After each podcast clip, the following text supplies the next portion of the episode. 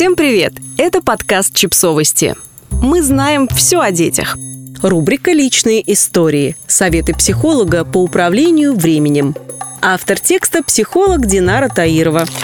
Барселона. Библиотека. Около часа дня. Возле стеллажей с книгами за столами сидят студенты и просто люди, которые хотят поработать в тишине. Я среди них. Здесь легче сосредоточиться, чем в шумном кафе.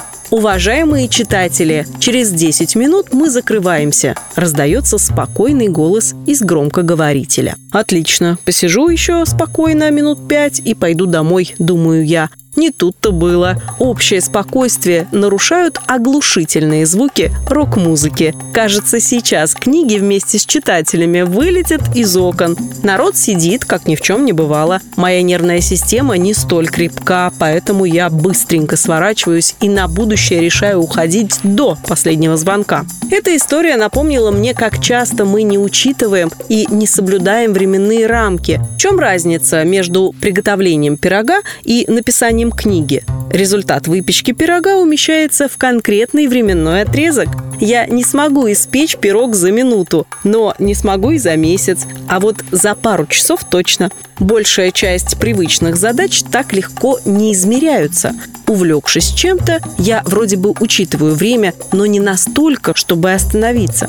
Еще чуть-чуть позаниматься, почитать, поискать информацию в интернете. За день книгу вряд ли напишешь. Кому-то и всей жизни не хватит. Что же делать? Как научиться контролировать время? Если вы начинаете какое-то дело, результат которого появится дольше, чем через час-два, сигналом «остановиться», будет не «еще один сайтик посмотрю, и если там не найду информацию, закрою», а время – это единственные стабильные границы, на которые можно ориентироваться, не результат. Иначе можно всю ночь в работе, учебе, поисках. Вашему перфекционисту и критику в этот момент придется не сладко, я знаю. Раньше, останавливаясь в чем-то, что оставалось незавершенным, я чувствовала не только досаду, а еще и недовольство собой. Теперь я просто выдыхаю, смотрю на часы и оставляю незавершенное до следующего раза.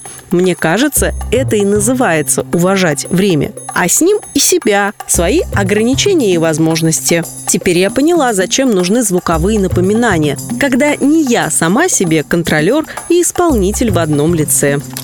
Подписывайтесь на подкаст, ставьте лайки и оставляйте комментарии. Ссылки на источники в описании к подкасту. До встречи!